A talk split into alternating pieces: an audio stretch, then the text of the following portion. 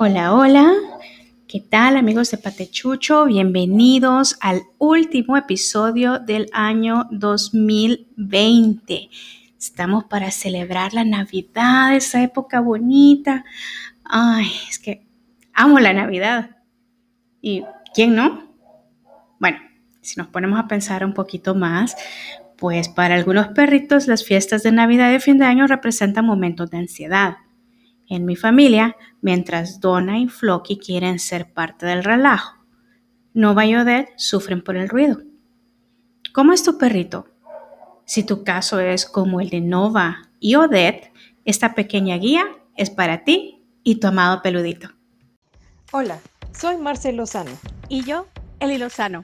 Hemos dedicado los últimos años a ilustrar, cuidar, fotografiar, pasear y adiestrar perros.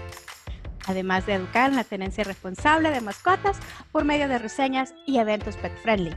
Hablaremos de lugares pet friendly, eventos pet friendly, conducta canina, salud y nutrición canina en compañía de expertos. Así que ponte cómodo y trae al Firulais mientras compartimos contigo las vivencias y experiencias de un estilo de vida donde las mascotas son parte de las aventuras en familia. Bienvenidos, al podcast, de Patechucho.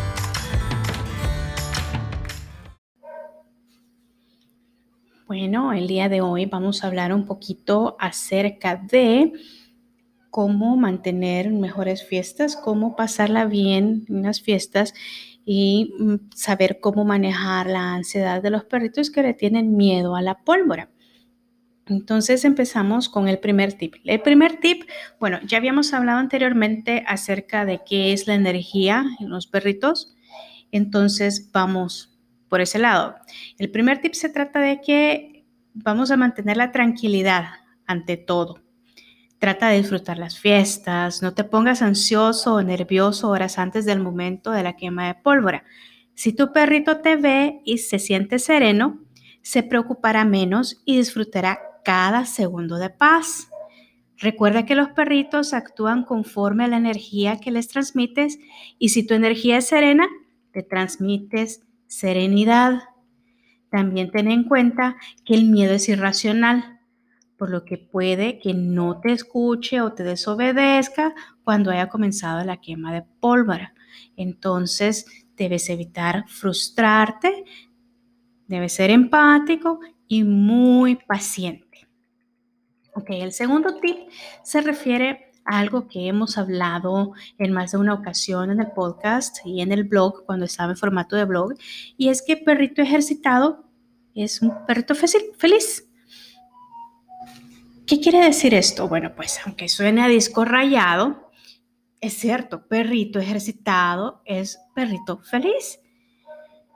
El ejercicio como liberador de estrés ayudará a tu perrito a mantenerse más relajado y con esas energías extras al mínimo, por lo que es recomendable que antes del evento principal, durante el día o la tarde, lo lleves a pasear al parque para que pueda jugar y correr.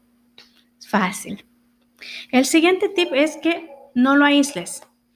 Yo sé que con tantos invitados la casa se vuelve pequeña y con el ir y venir de los preparativos de la comida puede volverse incómodo que el firulais esté tumbado a media pasada o incluso el comportamiento complicado del canelo te hará querer encerrarlo o atarlo hasta que cese el frenesí que te tiene agobiado. Pero esa no es la salida. Lo mejor es que no lo aísles. Si tú lo haces, solo le ocasionas más inquietud, más ansiedad y al final hasta podría lastimarse a sí mismo. Así que no lo aísles. El siguiente tipo, el tip número cuatro, es preparar un refugio para tu perrito. Asignale un lugar donde tu perrito esté cómodo. Em, para él podría ser la habitación donde le gusta pasar más tiempo, o si no tiene un refugio específico, un lugar específico, puedes poner su camita o su alfombra o su tapete para que se sienta cómodo cada vez que esté eh, pues entorpeciendo el paso, tú vienes y le señalas, ok, ahí es donde quiero que te quedes. Y si se lo tienes que repetir en más de una ocasión, síguelo haciendo con paciencia. Recuerda que tienes que mantener la paciencia y la calma. Entonces, poquito a poco, si tú lo sigues repitiendo, va a entender que ese espacio es el que le has asignado, donde tú lo puedas ver, donde él te pueda ver y pueda estar tranquilo. Puede ser ese rinconcito especial donde le gusta tomar la siesta o incluso puede ser el lugar en el que duerme. Si, por ejemplo, duerme en tu habitación, pues le puedes asignar un rinconcito en tu habitación. Prepáralo poniendo su juguete favorito o hasta haciéndole un pequeño fuerte con cojines y sábanas donde pueda estar como, como encerradito, como una cuevita donde se siente seguro. Y precisamente eso me lleva al siguiente tip, que el siguiente tip es darle seguridad. Si aún en el refugio que le has preparado tu mascota es un nudo de nervios, puedes tomarla y llevarla a un lugar más apartado donde el ruido se escuche menos dentro de la casa. Siempre quedándote con tu mascota, quedándote con tu perrito. Algo que nos ha funcionado muy bien con Nova es llevarla a la habitación en el momento de la crisis, buscar un lugar cómodo para sentarse, porque si tú también tienes que estar cómodo para mantener la serenidad, cierra las ventanas y abrázala. Abraza a tu perrito. O sea, nosotros abrazamos a, a Nova poniendo su cabecita sobre el pecho, sobre mi pecho, y se le da caricia suavemente, tranquilo, sereno, y eso le ayuda a sentirse más segura y a la vez enfocarse en un sonido más reconfortante y rítmico como es el latido de mi corazón. Le hace muy, muy bien.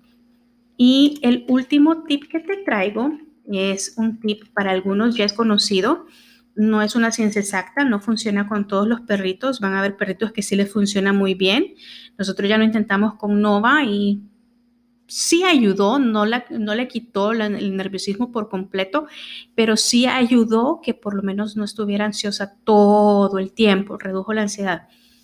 Entonces, el sexto tip es el vendaje con un método llamado Tellington Touch, el cual consiste en un, en un vendaje suave que pasa por puntos estratégicos de la anatomía del perro, brindándole sensaciones de calma y sosiego como las que tú le das si tú lo acaricias y lo masajeas. ¿Y esta cómo funciona? Bueno, pues el vendaje empieza en el pechito del perro y llevas los dos extremos hacia la parte de atrás, hacia su espaldita.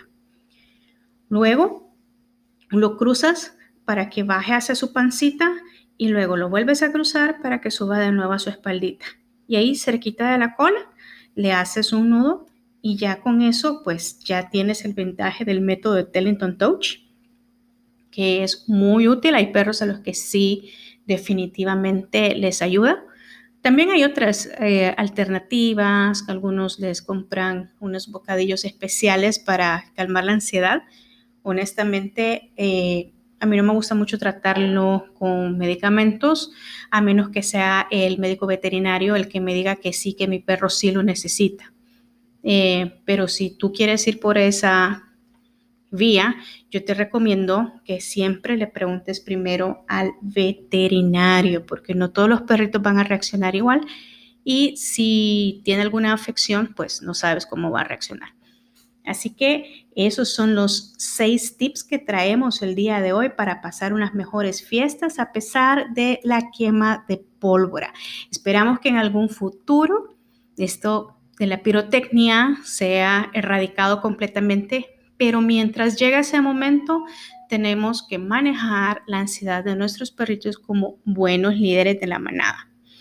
Así que te agradezco la atención que has brindado a este episodio y si te gustaron los tips, por favor, comparte con tus amigos, déjanos un comentario y suscríbete al canal de tu preferencia, Spotify, YouTube, Apple Podcast, Google Podcast o en cualquier otra plataforma donde hayas escuchado este episodio. Así que feliz Navidad y feliz año nuevo. Nos veremos en 2021. Chao. Hasta aquí el episodio de hoy. Espero que hayas aprendido con nosotros. pero sobre todo que lo hayas disfrutado. Ve y consiente a tu perrito, pero antes dale like, comenta y suscríbete a Mascotas Patechucho para más episodios como este.